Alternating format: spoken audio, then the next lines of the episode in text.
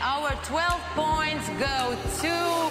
Our 12 points. The 12 points. The 12 points Nos 12 points. 12 points. Go to. go to Go to. Malta. Estonia. Iceland. L'Ukraine. Espagne. Italy. United Kingdom. Austria. France.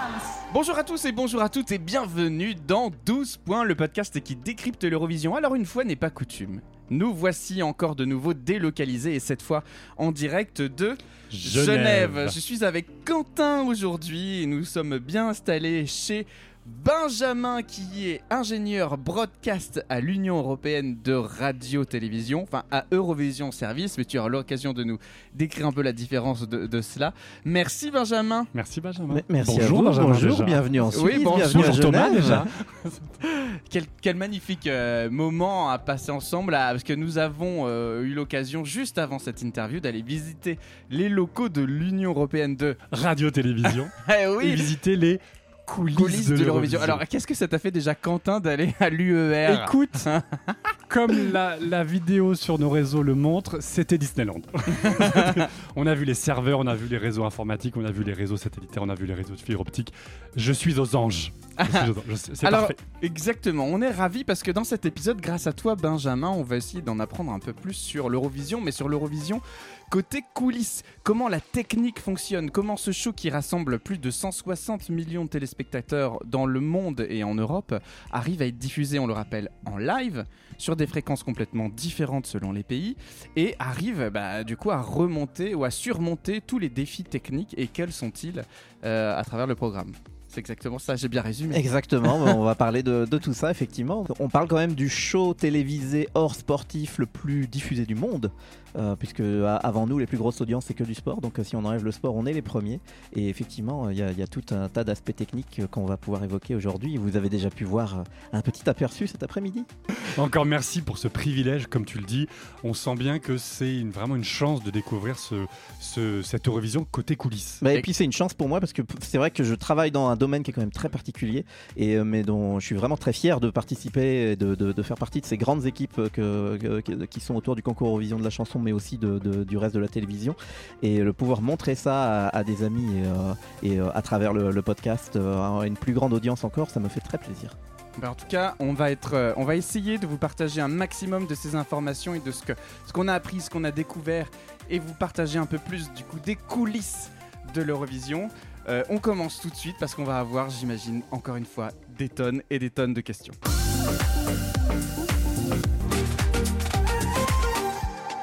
Alors on va faire d'abord un rapide retour historique sur le réseau Eurovision euh, et sa naissance en 1954, Quentin, avec euh, le fameux Marcel Besançon.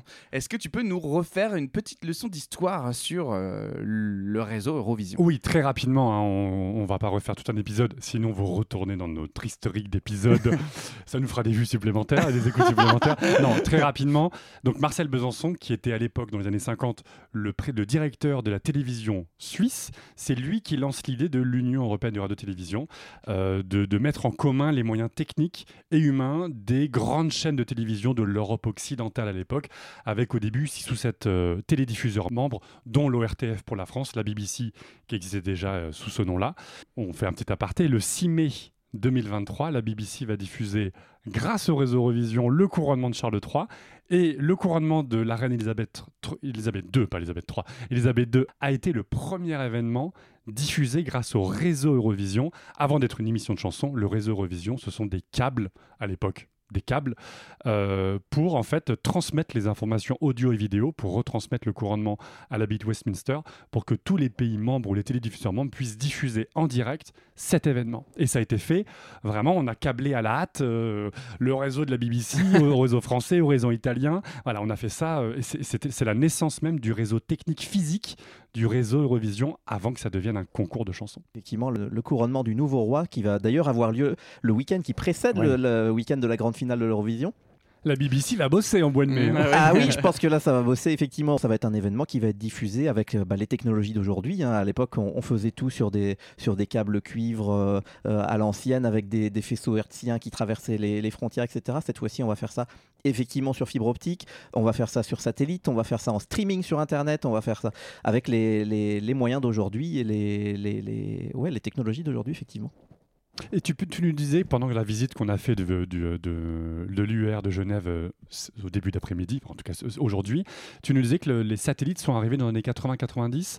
Euh, la fibre optique, c'est arrivé au même moment C'est arrivé un peu plus tard euh? Euh, alors c'est avant mon temps, donc euh, je risque de dire des bêtises, mais effectivement, à ma connaissance, c'est arrivé plutôt plus tard. Euh, c'est- elle est bizarre cette phrase, mais c'est arrivé ap- après, en tout cas, le satellite. Ouais, le satellite, c'est arrivé en, gros dans les années 80. C'est vrai que c'était la grande révolution parce qu'avec une antenne, on émet euh, sur un, petit oiseau dans le ciel qui d'un seul coup euh, redistribue ton signal dans euh, 50 pays en, dessous. Donc c'est vraiment du broadcast euh, au, sens le plus pur du mot. Donc on diffuse largement. Et, euh, et effectivement, la fibre optique est arrivée plutôt après, euh, et là, elle permet de faire de la diffusion de point à point, euh, d'aller d'un endroit A à un endroit B. Et, mais les deux technologies sont aujourd'hui totalement complémentaires, parce qu'il y a des fois, on a envie de diffuser à tout le monde, il y a des fois, on a envie de diffuser juste à une destination, et, donc les deux sont totalement complémentaires.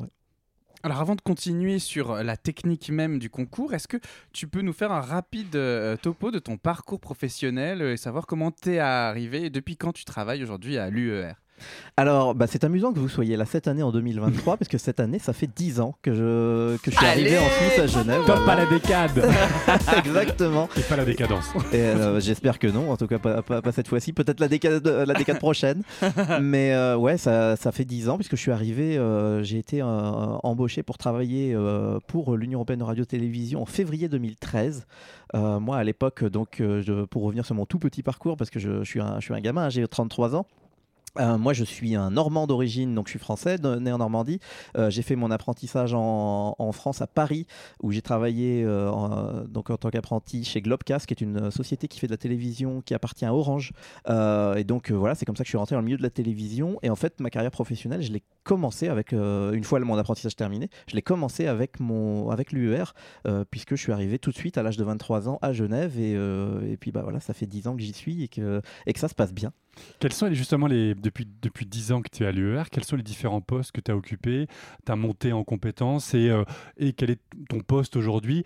Essaye d'être le plus pédagogique possible, sachant que on n'est pas les plus férus de d'acronymes euh, techniques. non, mais sans rentrer dans la technique, moi en gros, je, je suis rentré et euh, c'est toujours le travail que je fais aujourd'hui en tant qu'ingénieur broadcast.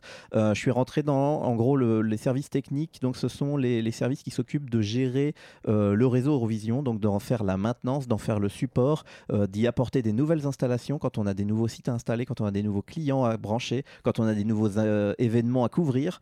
Euh, donc voilà, je m'occupe de la technique de façon très large et, du support de, façon annuelle. Donc dès qu'il y a quelque chose qui tombe en panne, que ce soit au milieu de l'Allemagne ou de- des États-Unis, voilà, il faut, s'en occuper. Et c'est mon service qui fait ça. Et effectivement, depuis 10 ans, je suis dans ce service. Alors, j'ai pas, euh, on va dire que j'ai pas changé de rôle particulièrement, même si les structures ont, évolué autour de moi et surtout la technique a, évolué autour de moi. Moi, quand je suis arrivé en 2013, on avait encore des décodeurs en SD, en standard définition, euh, les, gros pixels tout moches que vous voyez sur la télé mamie, c'est ça. Euh, Aujourd'hui, on fait évidemment de la HD de façon régulière, mais j'ai vu arriver la 4K euh, ou la UHD, comme on dit ultra haute définition. Euh, j'ai vu arriver des nouvelles technologies de streaming qui n'existaient pas avant. Euh, on fait de plus en plus de diffusion sur Internet. Enfin voilà, on évolue en même temps euh, que, que la technologie. C'est la magie d'un job comme ça, d'être ingénieur dans la technologie, c'est de, de suivre la technologie, voir, et ça c'est le rêve, de, de la, légèrement la précéder quand on y arrive, pour vraiment être au top et, et- et pour pouvoir suivre ouais, toutes ces évolutions techniques.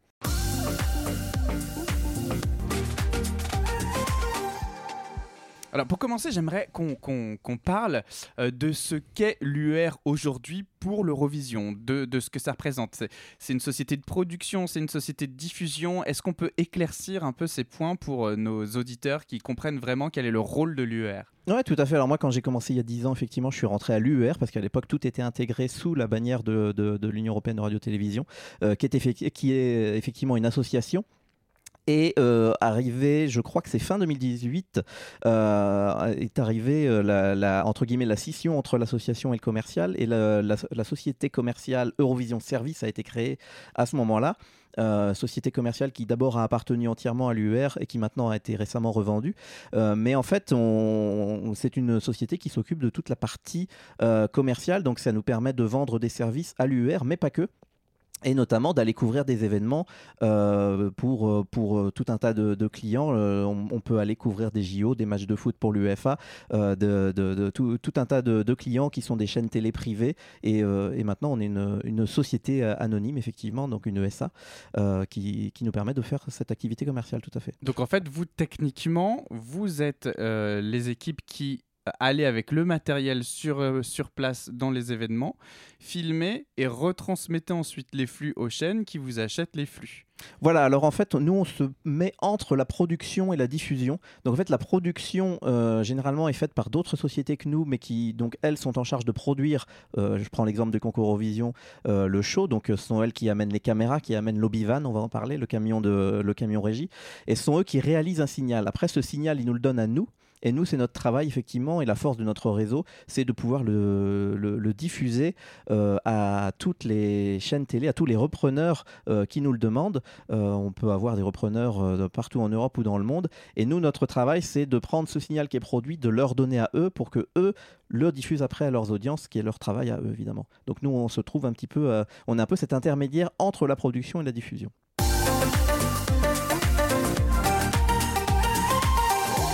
Alors, l'Eurovision, c'est un concours, on l'a dit, de mastodonte. C'est le plus gros show de divertissement au monde.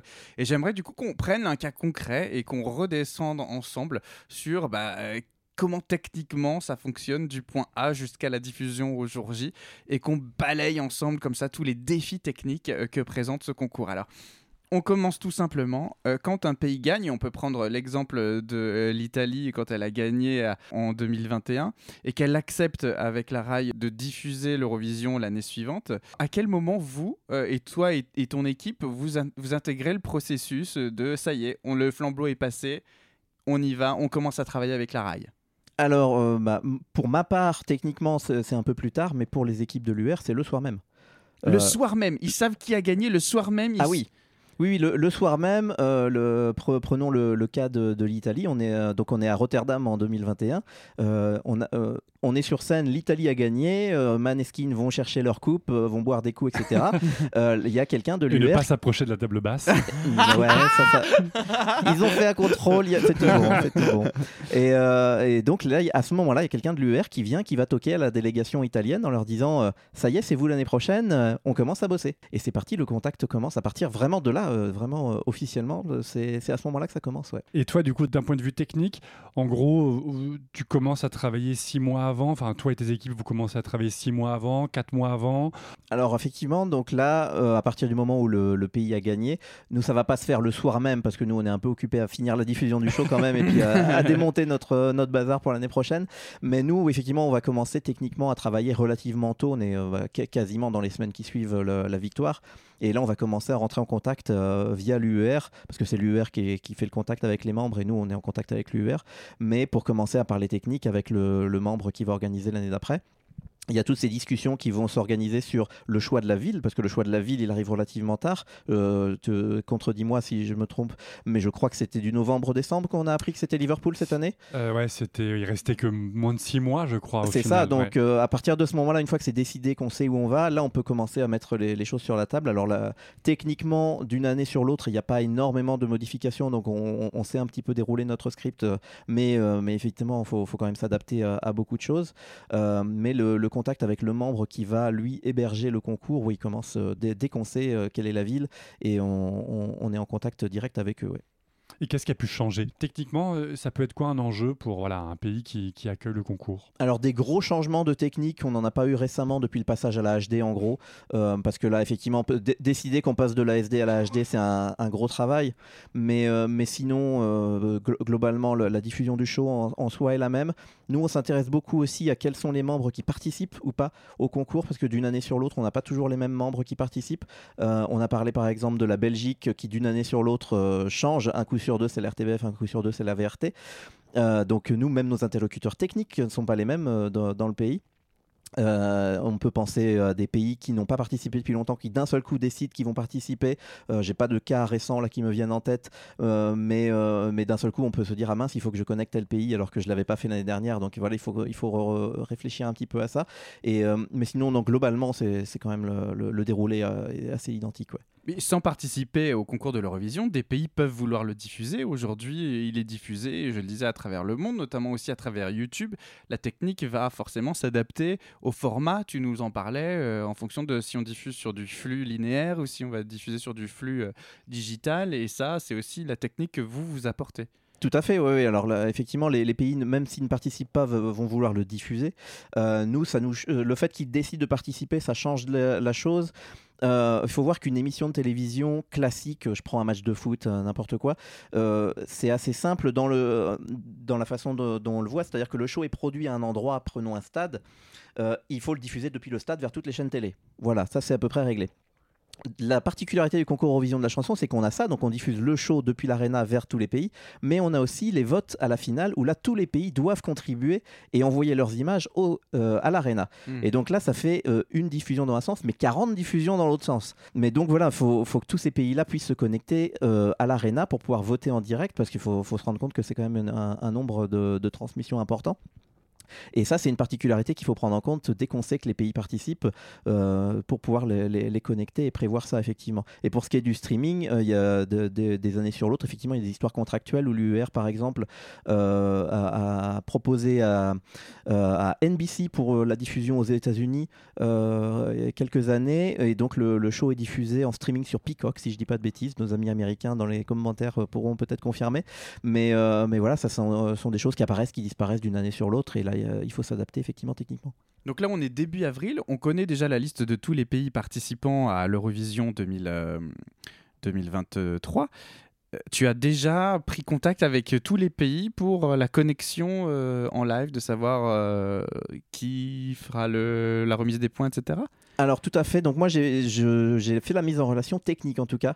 Euh, donc euh, en début d'année on sait déjà quels sont tous les membres participants. Et moi en gros j'attends le, mois de février. Je pense que c'est au mois de février que je contacte tous les membres participants en leur disant ok vous êtes dans votre pays là de- depuis euh, Athènes, depuis Vilnius, depuis je ne sais où. Euh, on va faire un test, on va voir si j'arrive à vous recevoir à Genève déjà, et puis euh, ça, ça me permet de les tester les uns après les autres, de prendre contact avec eux pour euh, parce qu'il y a un ingénieur qui est parti à la retraite l'année d'avant, donc il faut que je prenne contact avec la, nouvelle personne responsable, etc. Donc ça c'est un boulot que je fais à partir de, février, qui se termine généralement en mars, ouais. Incroyable. Alors, avant d'aller plus loin dans la technique du show en lui-même, j'ai une dernière question sur cette partie un peu overview de l'UER et de la diffusion technique. C'est quand euh, euh, l'Eurovision démarre, on a ce fameux Tédéum, et tu m'expliquais en off que ce Tédéum, au-delà de juste l'image, il a un sens particulier, parce qu'il permet techniquement quelque chose. Est-ce que tu peux nous expliquer ça? Tout à fait. Donc en fait, c'est le, le. Alors pour en tout cas ce qui est du concours Eurovision de la chanson, donc que ce soit les demi-finales ou la finale. Donc à 21h heure de Genève, le TDM re- retentit. Donc en fait, toutes les chaînes euh, regardent le, flux qui vient euh, du concours Eurovision de la chanson. Ils voient ce- cet écran bleu euh, qui est fixe et à 21h, ils entendent le, TDM commencer et ce logo commencer à, bouger. C'est à ce moment-là qu'ils switchent et qu'ils mettent à l'antenne. Et c'est vrai que hum, pour ce qui est des demi-finales, notamment la première demi-finale, les circuits de vote en fait sont déjà établis. On est déjà en- entre prêt à faire voter les pays même s'ils ne votent pas. Et, généralement, ce qu'ils font, c'est que puisque leur studio est vide, ils nous renvoient l'image de leur antenne. Euh, donc, euh, on, voit France 2, on voit euh, la RTS en Suisse, on voit la, RTS en Serbie aussi. On, voit toutes ces chaînes qui sont devant nous sur une mosaïque. Et d'un seul coup, à 21h, on voit le même logo qui passe sur toutes les antennes d'Europe. Et là, on se dit, merde, ça y est, ça commence, il y a 200 millions de personnes qui nous regardent. Et je peux dire Petite que, pression. bah, mine de rien, ça fait quelques années que je fais le concours, euh, puisque mon premier sur place, c'était euh, Lisbonne 2018. Euh, bah, mine de rien, quand tu jettes un œil sur l'écran et que tu vois que toutes les télés d'Europe diffusent le même concours avec juste le petit logo en haut à gauche qui change selon le pays, selon quelle, quelle chaîne le diffuse, eh ben moi, j'ai la petite larme tous les ans quand même. Ouais, Ah mais nous on a aussi la petite larme, hein. on, on est surexcité, on crie, on a la petite larme. c'est vrai que ce programme est assez fou pour ça. Mais oui c'est incroyable. Du coup, c'est assez, euh, c'est assez fantastique à mettre en place. C'est une démesure, une débauche de technique. Euh, si jamais il y a un bug au niveau de la diffusion, un satellite, euh, qu'est- qu'est- qu'est-ce qui se passe euh, d'un point de vue, euh, d'un point de vue antenne euh, je, comment dire je... S'il y a, il y a- quelqu'un qui coupe, tu vois, Patrick, il s'est trompé, il, il a mal branché le Il s'est pris le pied dans la fibre et puis il a trébuché, mais ça, ça peut, ça peut. Et euh, ça peut. Et qu'est-ce qui se passe à l'image? Rien. Et c'est parce qu'on est Eh ben prêt. bonsoir. C'est parce qu'on est prêt, justement.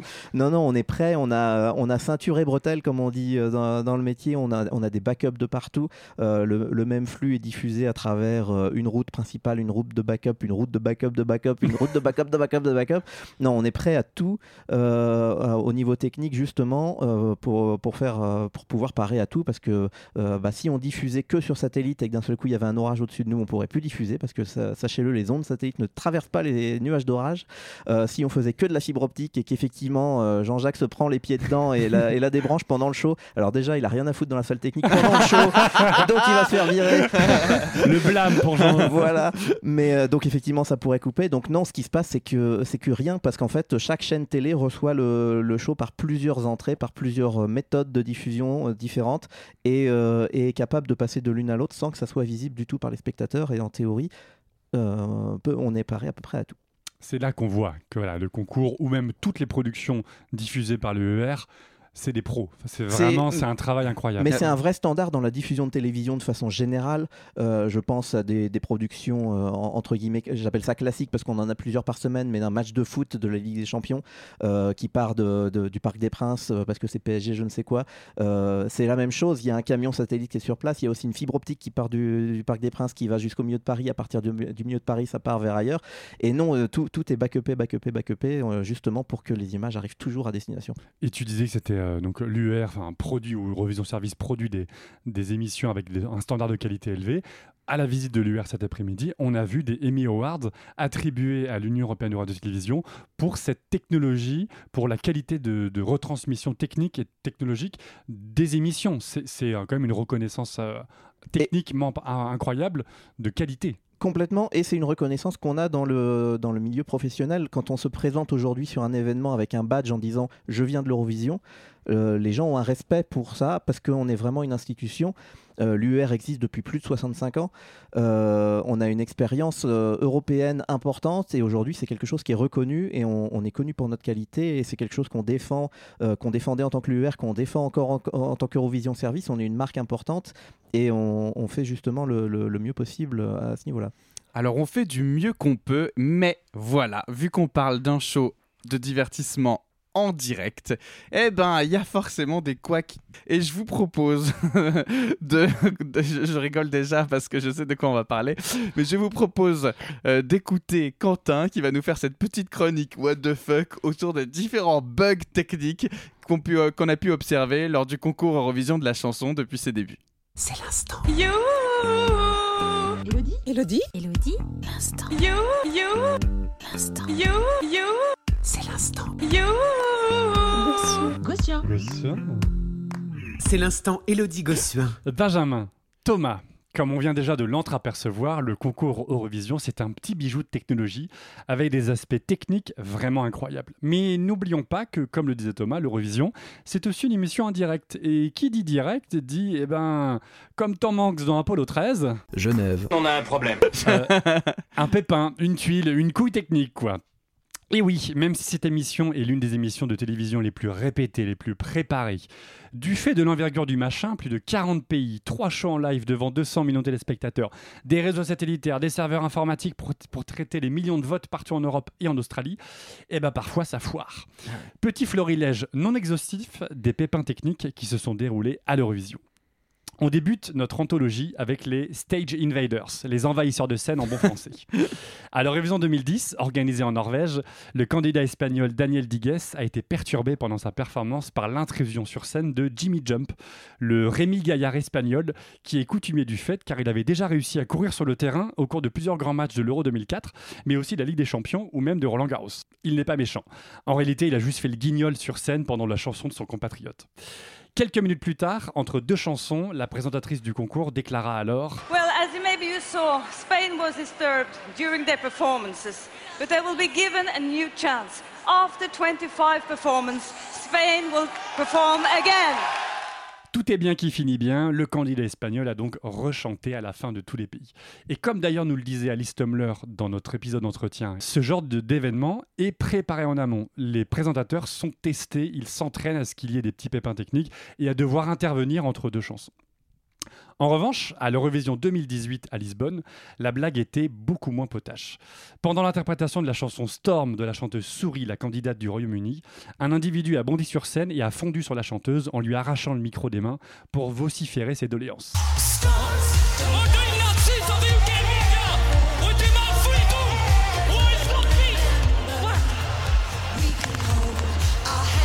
Notre individu anglais, avec un accent à coupe le couteau d'ailleurs, a déclaré, je cite, À tous les médias modernes nazis du Royaume-Uni, nous exigeons la liberté, la guerre n'est pas la paix. Comprenne qui pourra. En garde à vue, en fait, quoi. il a déclaré qu'il voulait protester contre la présence du Royaume-Uni à l'Eurovision alors que le Brexit venait d'être voté. Bref, Ouais, alors je peux te dire que pour l'avoir vu en live, celui-là, c'était mon premier concours Eurovision sur place. On n'a rien compris de ce qu'il a dit. Ah ouais, Donc le message mais même là, hein, je rassure, même là, on n'a rien compris. hein. Moi, j'ai regardé les commentaires pour comprendre ce qu'il a dit. Après quelques secondes de flottement pendant la retransmission en direct, le réalisateur a filmé le public avec des plans larges et nous n'entendions plus Souris, mais les chœurs continuaient de chanter. Souris a par la suite récupéré le micro, le micro au sol et plus combattante que jamais, elle a repris du poids de la bête et sous les ovations du public, elle a continué sa chanson dont les paroles ont tout de suite pris un autre sens.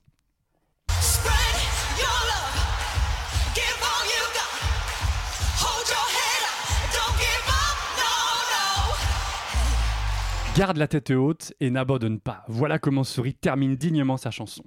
La BBC a demandé aux organisateurs de pouvoir repasser à la fin du concours, demande acceptée par les organisateurs portugais, mais Souris a préféré décliner cette opportunité en déclarant qu'elle était satisfaite de sa performance.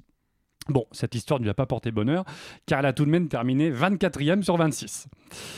Mais les problèmes techniques arrivent aussi lors de, lors de l'attribution des points. Vous savez, cette partie du concours qui, avant 2016, était d'une longueur abyssale avec bien souvent plus aucun suspense au bout de 20 minutes. Cette session de remise de points est le théâtre régulièrement de plusieurs petits couacs techniques. Et pourtant, c'est ton boulot, ça, Benjamin. Euh, avant 2016, c'était pas bon. hein.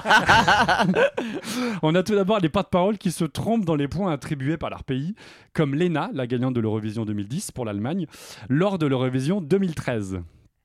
Ah, 10 points. Go to Norway. I am just sorry. 10 points go to Denmark. I'm so sorry. Oh, Oh, Lena! Oh my god, I'm so sorry. Everybody got really nervous. I'm so nervous. Le Danemark, 10 points. Mais, Oh mon Dieu mais on a aussi ceux qui donnent le bon pays, mais avec une grosse hésitation sur le nombre de points attribués. 8 points, 10 points. Can we have your remaining votes? So, Bon, bah peut-être 9 points, je, je sais pas. Mais alors par contre, si je peux intervenir sur le- le- l'extrait juste avant, vous aurez remarqué que le présent- la présentatrice était prête A à réagi tout de reprendre. suite. Oui. Parce Oui. que les présentateurs ont les points, ils sont capables de reprendre si jamais les gens se font Et elle a été erreur. très réactive. hein. En Ah une oui, oui. seconde, elle a failli le dire. Je suis tout à fait d'accord. Mais on peut aussi avoir des petits problèmes de connexion satellitaire entre le lieu du concours et les porte-paroles des différents pays, avec des moments dignes de la réplique culte entre Numéro bis et Itinéris dans Astérix et Obélix Mission Cléopâtre. Tu peux me comprendre, tu étais à ma place jadis. moi, c'est une numéro bis. Oui, et alors, Itinéraire, je te capte plus là. Bouge. Regarde. là, tu me captes. Non. Et, et là, Essaye. euh, mais, et là, tu m'entends? Parce que ça me, ça me le fait tout le temps en ce moment. Pour preuve, la pauvre porte-parole du télédiffuseur biélorusse en 2014, qui apparemment n'a pas payé sa cotisation au satellite Eutelsat de l'UER. 10 points go to Armenia. L'Arménie, 10 points. 12 points go. Ça, c'est un orage qui passait sur le. First points, first points coming in from Israel. Mais l'Eurovision, ce sont aussi des petits pépins divers et variés qui émaillent le spectacle et qui nous rappellent, et ça fait d'ailleurs plaisir, que c'est une émission en direct. Les aléas du direct devant 200 millions de personnes, c'est aussi la possibilité de politiser le concours de manière indirecte. En 2019, le concours est organisé en Israël, alors que le gouvernement de Benjamin Netanyahu fait absolument tout son possible pour que le concours ait lieu à Jérusalem. L'UER n'a pas cédé, le concours se déroula alors à Tel Aviv. Mais pendant la remise des points du télévote, au moment où l'Islande reçoit ses points, les membres du groupe islandais brandissent très visiblement des écharpes pro-palestiniennes. La réaction du public ne se fait pas attendre. Iceland, are you ready? 186 points.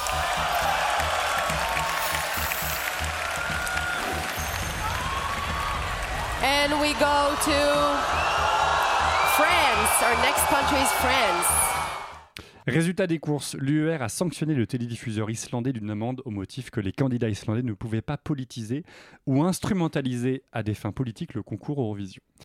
Au final, Benjamin, Thomas, peu importe ces petits tracas techniques. Surtout qu'il faut bien noter qu'ils sont rares, car ce concours, on l'a déjà dit, est l'une des émissions de télé avec le plus de travail en amont, de répétitions, pas moins de trois répétitions générales pour chaque émission. Et puis, comme le déclare Osgood dans le film Certains l'aiment chaud, Nobody's perfect. Parfait, le concours ne l'est pas, mais il n'est pas loin de l'être. Et c'est aussi- ça qui nous fait aimer profondément l'Eurovision. Bravo Bravo Et alors surtout, je remarque une chose, dans les séquences de vote, il y a, tu n'as pas trouvé d'erreur depuis 2018, depuis que j'y suis et que j'en suis en charge. Bravo suis Bravo. Bravo Benjamin. Bravo Benjamin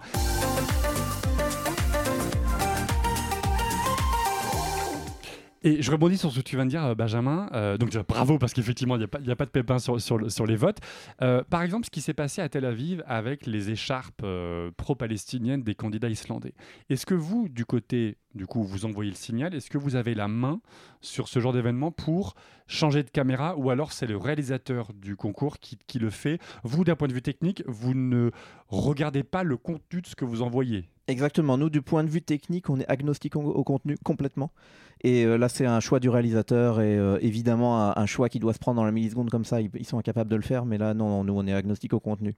Alors, on a vu euh, dans la première partie de l'émission euh, ce qu'était l'UR et ce qu'elle proposait euh, pour le concours Eurovision. Donc, les canaux de diffusion, la capacité technique de diffusion du, du flux à l'entièreté des pays qui souhaitent le diffuser.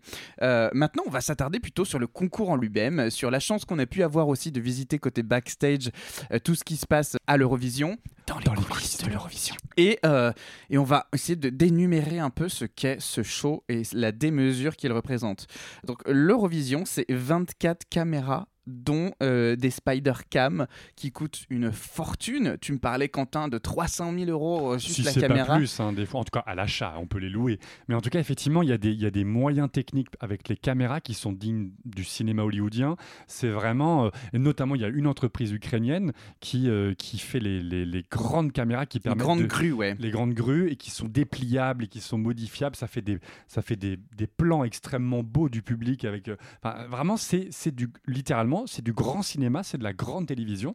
Mais sauf que ça, bah, ça a un prix et à part Mastercard, bah, ça coûte cher.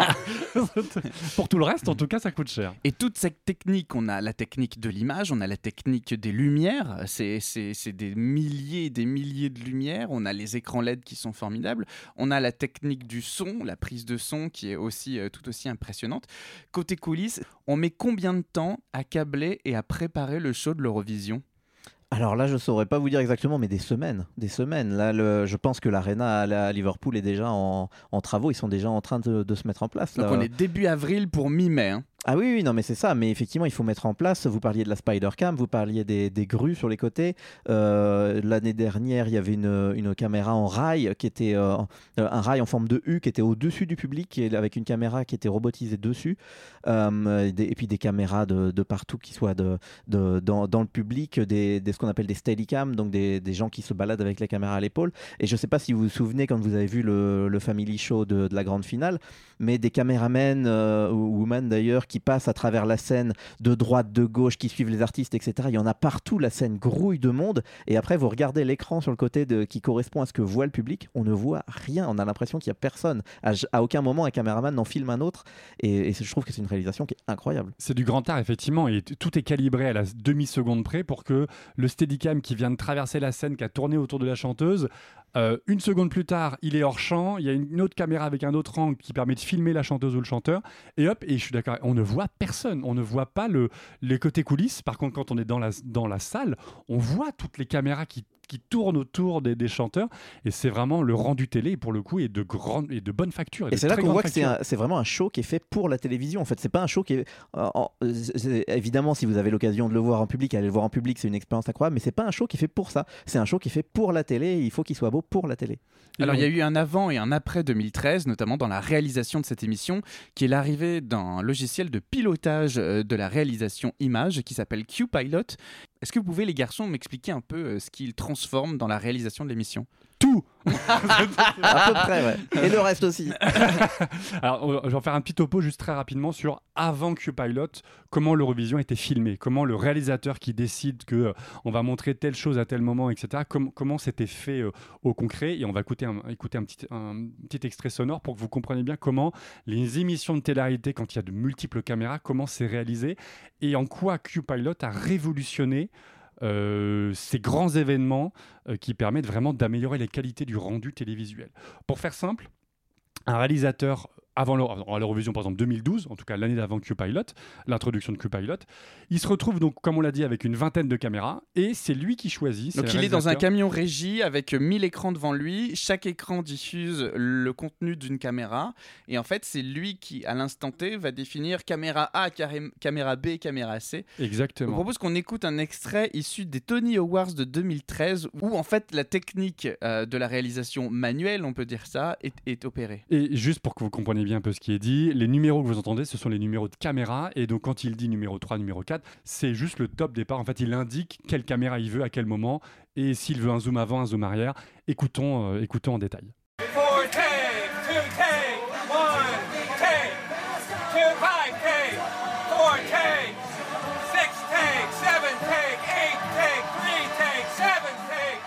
C'est incroyable, le mec est épuisé. L'Eurovision dure 4 heures. Alors, lui est épuisé, je pense que ses opérateurs le sont aussi parce que Ils ont plus de doigts à force d'appuyer sur tous les C'est- Il faut savoir qu'il y a deux écoles pour les réalisateurs. Il y a le réalisateur qui pousse les boutons lui-même et le réalisateur qui pousse Ah. pas les boutons lui-même. Ça, ça existe. Il y a les, les- les deux existent.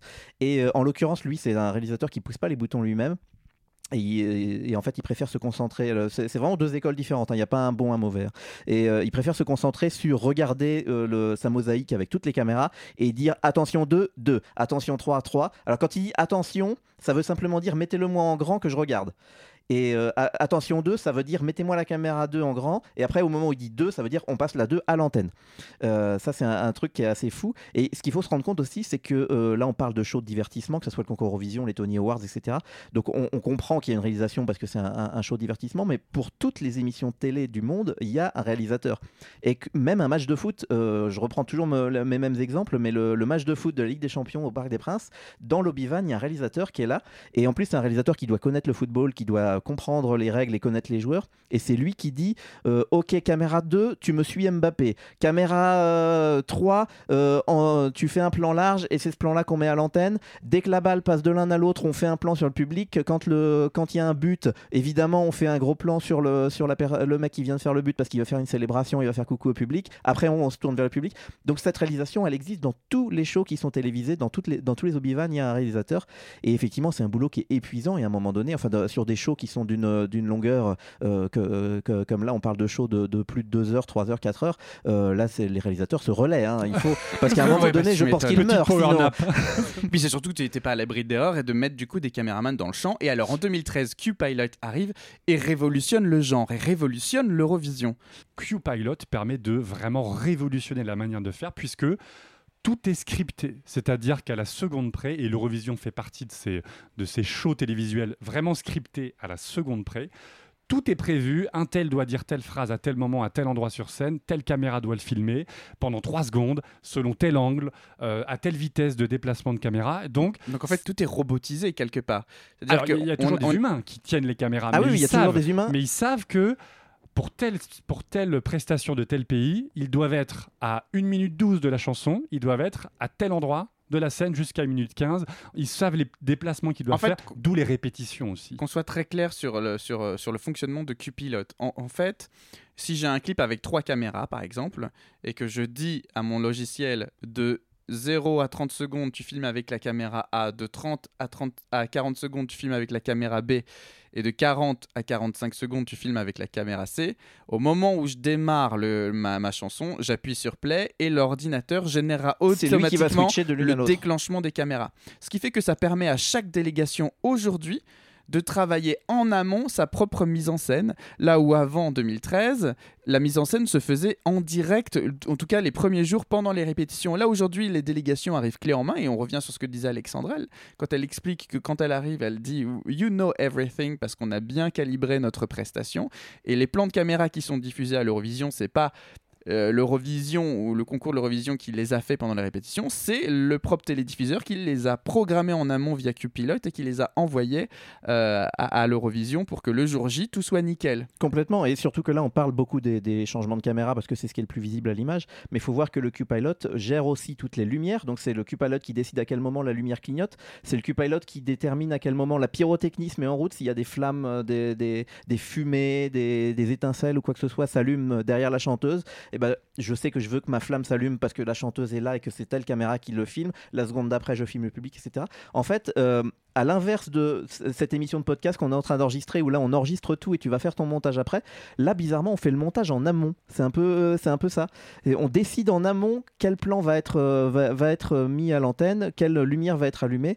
Et, euh, euh, en plus dans le Cupalot généralement ils mettent les paroles des chansons, donc tu sais que c'est sur tel mot que le, switch a lieu. Fameux petit scotch qu'on met par terre pour les pièces de théâtre, là-bas c'est c'est de- évidemment du numérique. Euh, donc tu as un petit laser qui te dit c'est là que tu dois être à tel moment. Ah, c'est euh, vrai? Ah, oui, ouais, oui, c'est complètement, complètement. ce- sur la scène de Rotterdam, en tout cas, je me souviens qu'on avait fait le- la photo de groupe, on était tous sur scène et on avait tous un petit cercle qui avait été Oh. dessiné au, au sol par laser et c'était vous mettez dans chaque cercle. Et euh, ouais, c'était assez amusant. Donc euh, ouais, ouais, tout, tout est vraiment euh, coordonné complètement. Mais effectivement, il y a l'humain qui est derrière. Euh, dont on parlait tout à l'heure des, des gens qui arrivent sur scène, euh, des strikers ou autres.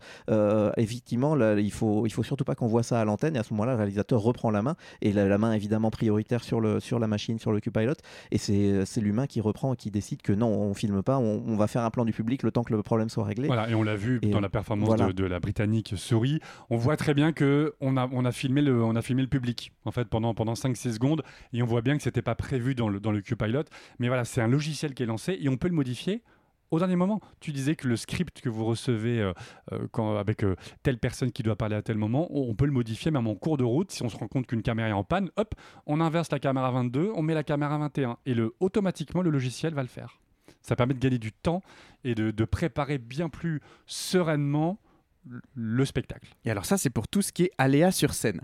Maintenant, il peut très bien y avoir aussi des aléas techniques côté coulisses, euh, comme un orage par exemple. L'orage est en train de s'approcher de nous. L'orage est sur Genève.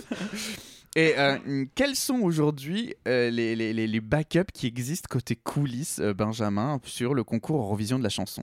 Alors aujourd'hui, bah, nous, tout ce, qui est la, tout ce qui est la production du show, évidemment, il y a tout ce qui est backup électrique. Euh, Il y, a de- il y a des générateurs euh, énormes qui sont. euh, donc il faut, faut imaginer une arena ou un stade, où, parce que c'est la, la technique est la même. Euh, généralement, toute la, la technique, on est sur le parking.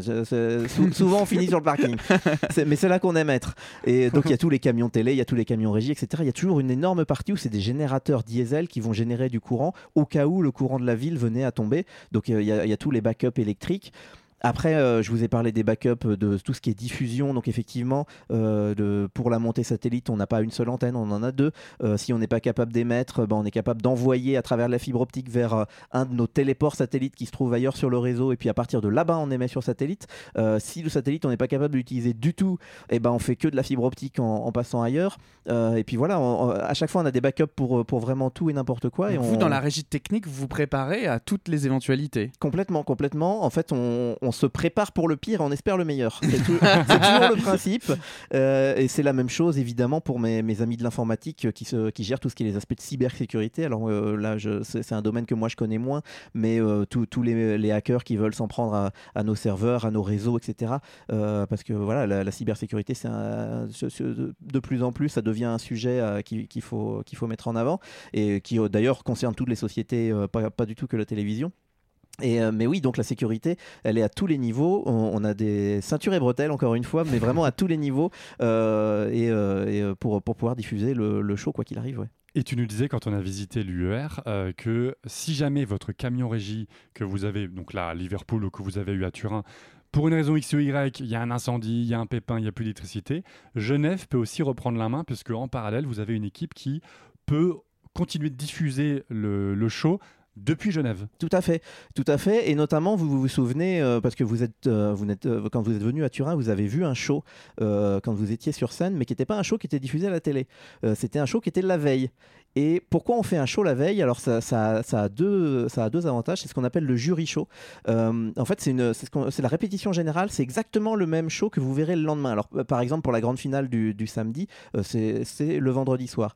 Donc c'est à la même heure, euh, c'est 24 heures avant sont les mêmes chansons dans le même ordre, les présentateurs ont les mêmes costumes, disent les mêmes phrases. Euh, c'est vraiment exactement le même show. En fait, ça a deux, in- deux intérêts. Euh, c'est le jury show, donc c'est à ce moment-là que les jurys professionnels qui vont donner leurs points euh, regardent les prestations et vont voter. Euh, donc eux, ils votent la veille. Euh, et ça nous sert aussi bah, tout simplement de faire un backup, euh, parce que ce show-là, eh ben, on l'enregistre. On l'enregistre à plusieurs niveaux. Il est enregistré sur place, il est enregistré euh, au niveau de l'UR, il est enregistré au niveau des membres qui diffusent. Donc si jamais à un moment donné, pour une raison X ou Y, euh, le show venait à être coupé à un étage, et ben à l'étage juste après, on est capable de jouer ce fichier, ce- cette cassette entre guillemets de backup. euh, La VHS. non, à, à l'époque, ça en était. À l'époque, ça en était. Maintenant plus. Alors, c'était pas des VHS, mais c'était d'autres technologies, mais c'était des, des enregistrements. Mais aujourd'hui, on est capable de rejouer ce show. Ce show, il, il- il est joué en permanence, en parallèle de, de- du vrai show qui, a- qui a- qui est en train d'avoir lieu sur scène, et on est capable de passer de l'un à l'autre pour que ça soit invisible si jamais il devait y avoir quoi que ce soit. Il y avait un truc qui m'avait quand même impressionné quand on avait visité les coulisses techniques à Turin, c'est qu'il y a un camion régie dans lequel tu es, mais qui est backupé lui-même. C'est-à-dire que même avant de retourner le flux à Genève, vous avez un deuxième camion technique où tu m'expliquais que si jamais il y, a un- incendie, par exemple, qui se déclenche dans l'un, vous pouvez tous ensemble courir dans le second pour reprendre la diffusion depuis le second camion. C'est quand même fou. Exactement. Alors ça, c'est ce qu'on appelle l'Obivan. Alors c'est pas le camion dans lequel je travaille moi personnellement, parce que moi je travaille dans un, camion qui est juste à côté. Mais effectivement, l'Obivan, pour l'expliquer en, deux mots, donc c'est On-Site Broadcasting Van. Euh, donc en gros, c'est la régie de diffusion mobile. Donc euh, c'est une régie comme on peut l'imaginer euh, chez France 2 ou ailleurs, donc avec plein d'écrans sur un mur et puis le fameux réalisateur qui crie caméra 3 Tu fais bien le réalisateur qui c'est ça, c'est lui. Enfin, qui maintenant est Q-piloté. Mais euh, et donc voilà, il y a tous ces gens-là qui sont en train de travailler, qui réalisent le show, qui sont dans ce camion. Et effectivement, de la particularité, de- donc euh, un Obi-Wan, comment ça marche Euh, Toutes les caméras arrivent dans l'Obi-Wan, donc c'est tous les flux arrivent dans cette, euh, dans cette boîte et repartent de cette boîte. Donc toutes les caméras rentrent dans l'Obi-Wan, le show est réalisé à partir de là, et l'Obi-Wan nous sort un câble en disant voilà, ça c'est mon show qui est, qui est produit. ensuite. Et c'est nous ce, ce- ce show-là que, que nous on produit. Donc c'est vraiment lui qui gère tout, tout- tous les flux rentrent par lui, et c'est lui qui génère le, qui produit le show. Voilà, c'est le, le- le mot, c'est un producteur. Et euh, donc effectivement, la particularité du concours Vision de la chanson, c'est que euh, il y a deux Obi-Wan, puisqu'il y a un main, un backup. Et effectivement, euh, dans un Obi-Wan, je sais pas, il doit y avoir 50 personnes. Et à un moment donné, euh, toi, tu es dehors en train de prendre ton café, et tu les vois qui testent le fait de passer de l'un à l'autre. Et là, tu vois 50 personnes qui descendent d'un camion, qui montent dans un autre. Et toi, tu regardes à l'écran, euh, parce qu'on a toujours le show euh, qui est produit, qui, qui sort, et on n'a rien vu, parce que c'est transparent. Et ils passent d'un camion à un autre, ils retrouvent leur souris au même endroit qu'ils l'ont laissé, et le- la caméra a, a continué à switcher, parce que grâce à. Q-Pilot, lui, il a continué à bosser de l'un à l'autre, parce que dès qu'il a détecté un problème dans un camion, il passe dans l'autre. Euh, et, euh, et ouais, c'est complètement invisible. Donc oui, même, même le, effectivement, le feu du camion au bivan euh, de, de la régie est prévu de- dans, dans notre matrice de risque, effectivement. C'est incroyable. Donc une météorite peut tomber sur. Il faut qu'elle soit très précise, mais elle peut. Nous sommes un média voix, on pourrait vous faire de la vidéo et encore non, la vidéo est interdite dans ces coulisses techniques là. On, a- on- mais, mais on voudrait vraiment vous faire comprendre que finalement en surface, en surface, il y a quasi autant de techniques que la salle en elle-même avec le public. En fait, c'est ça qui est impressionnant sur l'Eurovision, c'est quand on voit comment c'est foutu en coulisses. Parce que on a les espaces euh, presse, on a les espaces euh, loges pour les artistes, on a les espaces, tu le disais, du parking avec euh, ces centaines et ces centaines de camions, de générateurs, de câbles dans tous les sens. Enfin, c'est gigantesque. C'est gigantesque.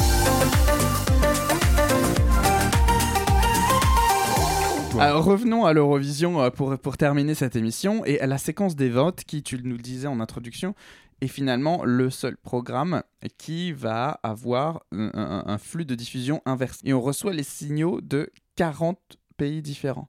Mais j'imagine que les fréquences de France Télé ne sont pas les mêmes fréquences que la RAI en Italie, ne sont pas les mêmes fréquences que euh, en Moldavie, en Lituanie. Est-ce qu'il y a une harmonisation européenne? Comment on gère en tant que broadcaster du coup tous ces flux? Combien de temps ça te prend toi pour arriver à, capter tous ces flux, à les normaliser? Enfin, euh, c'est peut-être des questions bêtes que je pose, mais j'essaye de comprendre comment on gère cette technique-là. Alors moi je suis ravi que tu me poses cette question-là parce que pour moi la séquence de vote c'est la, séquence la plus importante du concours parce que c'est le moment où le réseau Eurovision montre sa force.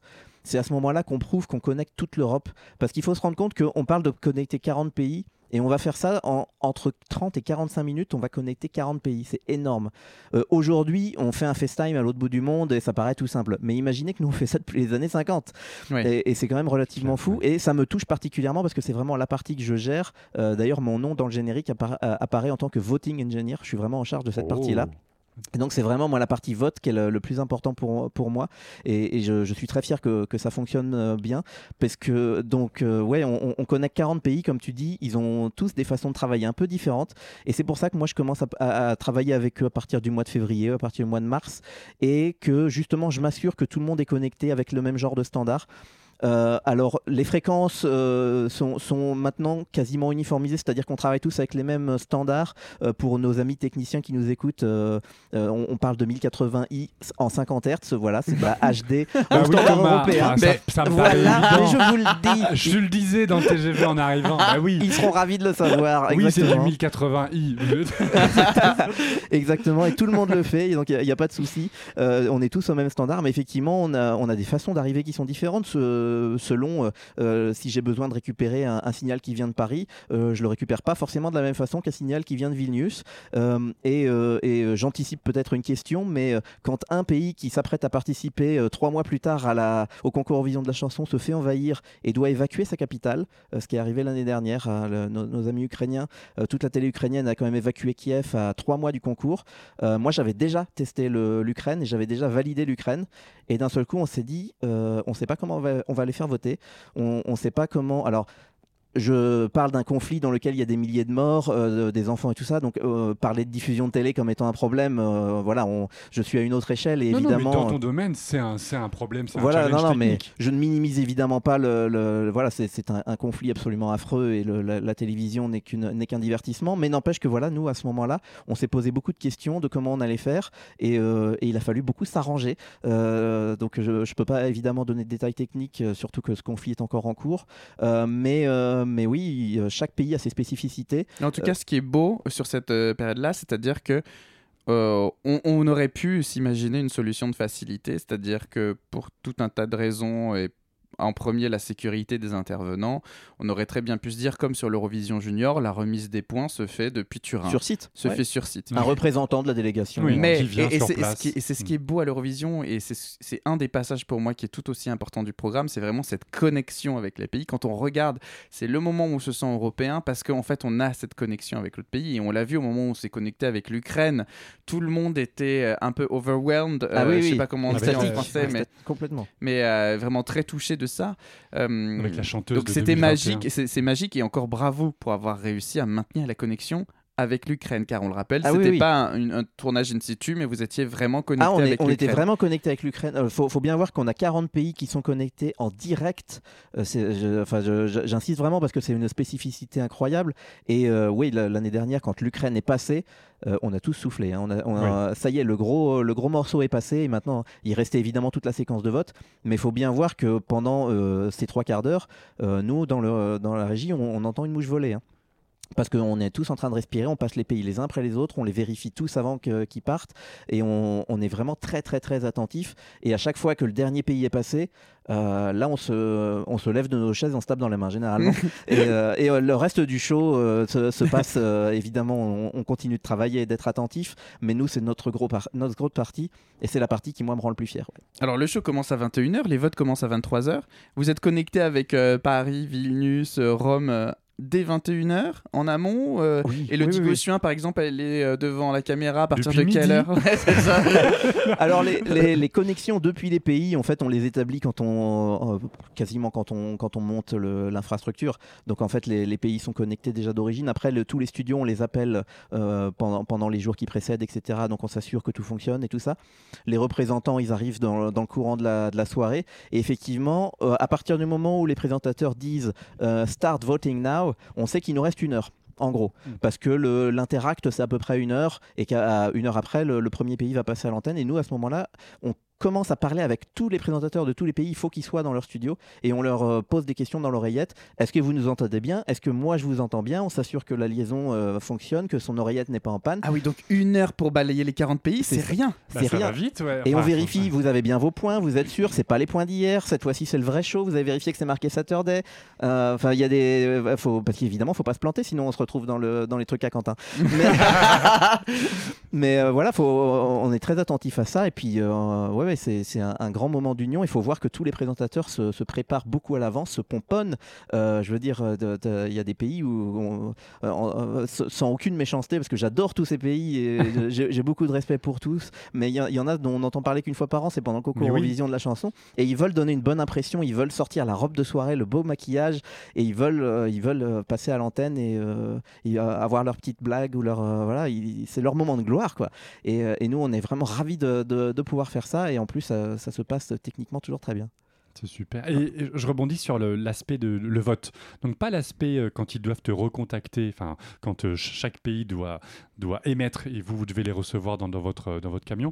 Là vraiment sur l'aspect vote, c'est-à-dire comment ça se passe? Est-ce que c'est l'UER qui gère les votes euh, les appels téléphoniques, les SMS, est-ce que c'est chaque télédiffuseur qui chapeaute? Est-ce que c'est une entreprise globale qui, qui fait tout? Com- comment, comment, ça, comment ça se passe, les votes à l'Eurovision? Alors euh, là, je vais parler d'un domaine que, dans, dans lequel j'ai pas le droit de révéler grand chose, mais ça tombe bien, je ne connais pas grand chose. puisque euh, même moi, on ne me dit rien. Euh, je sais que tu as déjà fait tes devoirs et que la, la société Digamé te parle, euh, qui est une société allemande, effectivement, c'est eux qui s'occupent de toute la partie vote, c'est eux qui s'occupent en. Je le dis avec mes mots à moi qui sont euh, bateaux au possible, mais en gros, c'est eux qui comptent les SMS. quoi. Euh, c'est un peu l'idée. Euh, alors, ce sont des gens qui, sont, qui travaillent avec nous, qui sont euh, sur place pendant le, le concours Vision de la chanson. Ce sont des gens qui sont adorables, avec lesquels on peut blaguer, avec lesquels on peut discuter, qui nous racontent leur vie. Dès que tu commences à leur parler de points, ils se ferment. Et tu ne peux pas leur parler. C'est parce que c'est des Allemands ou c'est parce que... non, parce qu'ils n'ont pas le droit. Ils n'ont Non, pas le droit. oui. Et même à nous, euh, alors qu'ils nous voient tous les ans, ils ne nous disent rien. Et ils ont bien raison. Ce sont des très grands professionnels et ils ont un boulot qui est incroyable avec une charge politique euh, absolument euh, monstrueuse.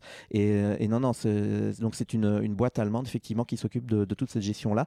Et ce sont eux qui, qui comptent, qui font le- les, les vérifications et qui donnent après les, les points à l'UER qui, euh, Qui les euh, certifie après, Qui hein. voilà les certifie et les, les donne aux, aux différents membres pour qu'ils puissent les, les, les donner en, en direct. Et c'est vrai que c'est pas plus mal en fait que, en fait, que l'information ne soit pas transmise. Même toi qui travailles à Eurovision Service, tu ne sais pas ce qui montre qu'il y a une espèce de.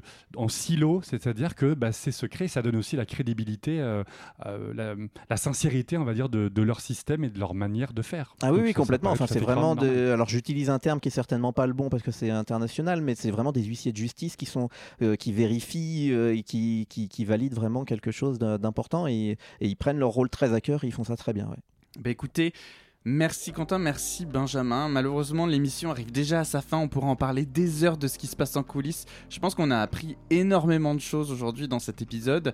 Euh, Est-ce que Benjamin, avant qu'on conclue, euh, tu aurais une anecdote technique ou quelque chose qu'on n'aurait pas eu le temps d'évoquer que tu souhaiterais nous partager pour que les auditeurs de 12 points se rendent compte encore une fois à quel point euh, le challenge technique est phénoménal derrière l'Eurovision? Alors anecdote, pas vraiment, mais moi voilà, tout, si, si euh, tu m'offres le, le- la possibilité de faire une conclusion, moi vraiment c'est travailler sur le concours Eurovision de la chanson, c'est quelque chose que je fais de- depuis 2018 euh, et que, que j'adore vraiment, que, que j'aime beaucoup. Euh, j'ai fait, beau- fait plusieurs événements dans, dans ma vie professionnelle, j'ai parlé de l'Euro 2016, euh, j'ai fait l'US Open à New York, j'ai fait l'élection de Trump en 2016 à Washington, enfin voilà, j'ai fait tout un tas d'événements, mais le concours Eurovision de la chanson, ça reste vraiment... un événement un peu à part. Je, me souviens que la, dame de France Télé que vous avez interviewée la semaine passée, enfin à l'émission passée, par- parlait que c'était la colo. Et, euh, et en vrai, c'est un peu ça. On se retrouve tous, c'est tout le temps les mêmes équipes. Et ça fait un an qu'on s'est pas vu, mais on se tombe dans les bras et on, s'adore. Euh, et on est là pour faire un show de divertissement. Euh, malgré tous les clivages politiques, malgré tous les problèmes qu'il peut, peut y avoir en Europe, on est là pour se divertir et se faire du bien. Et, ouais, c'est travailler pour, pour l'UER, pour Eurovision Service et, sur le concours Eurovision de la chanson, c'est vraiment quelque chose qui me, qui me tient beaucoup à cœur et je suis hyper fier d'avoir mon nom au générique depuis 2018. Et ouais. Un grand moment. Bah écoute, merci, merci. Benjamin. On est, on est tout à fait. Ah, on est tout aussi. Ah, on est ravis, Bah, de- de- de- nous, on défend ce programme hein, depuis maintenant un an et demi et, et, et, et, Et bien à avant. raison. Et à raison et bien avant parce que comme toi, je pense qu'on est, on est très attaché à ce qu'il véhicule. Euh, au-delà du fait que ce soit aussi euh, du divertissement, voilà, c'est de la bienveillance, c'est du fun. Et c'est un des plus vieux shows d'Europe, quoi. 65 c'est ans le qu'on est plus là. vieux show d'Europe. Alors on va conclure, on va conclure. Ah ça bah oui, dit pas, con- ça, con- concluons. on va conclure cette émission euh, en chanson, Comme en musique, comme d'hab, 12 points, euh, ça finit dans la bonne ambiance et la bonne humeur.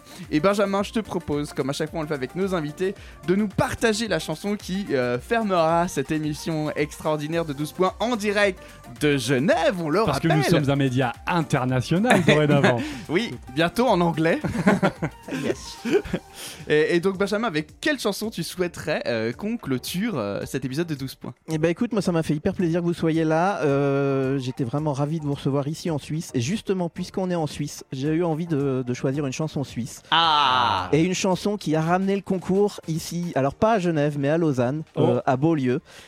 Et l'année de ma naissance d'ailleurs, puisque c'est en 89 qu'a eu lieu le concours Eurovision de la chanson. Sale jeune Et bah ouais. et, euh, et donc, euh, bah, celle qui a ramené le concours en Suisse, euh, c'est Céline. Ah et, euh, et alors surtout, euh, j'espère que des concours Eurovision, il y en aura un paquet. Et j'ai envie de dire, euh, ne partez pas sans moi. Ah Et ben on écoute Céline Dion, ne partez pas sans moi, c'était l'Eurovision vue de côté technique en direct de l'Union Européenne de Radio-Télévision. Merci Benjamin, merci Quentin, Merci Thomas et merci Benjamin surtout. on vous embrasse. Bisous. Des bisous Adieu. qui cherchez l'étoile, vous qui vivez un rêve, vous, héros de l'espace, grand que la terre, vous, donnez-moi ma chance.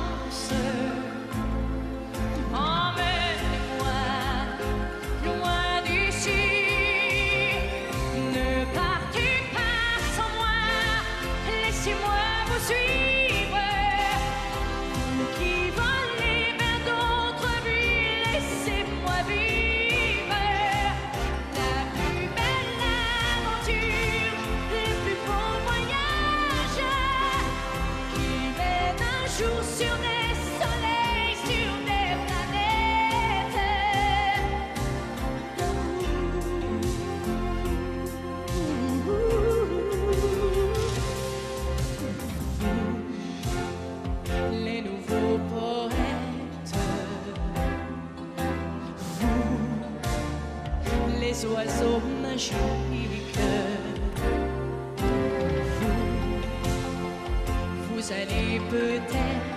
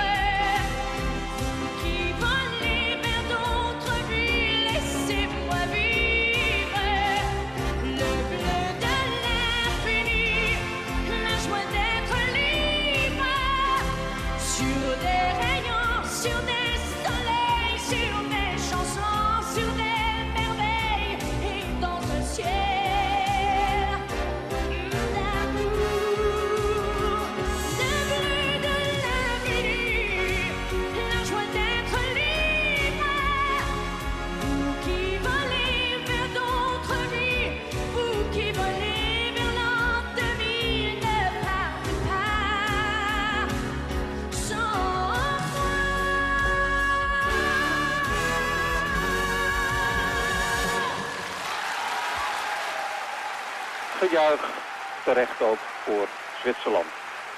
Het probleem met het geluid is nog niet helemaal opgelost. In grote delen van Europa wordt het grootste deel van het programma op het ogenblik in mono uitgezonden. Ook in Nederland, dat zult u dan wel merken.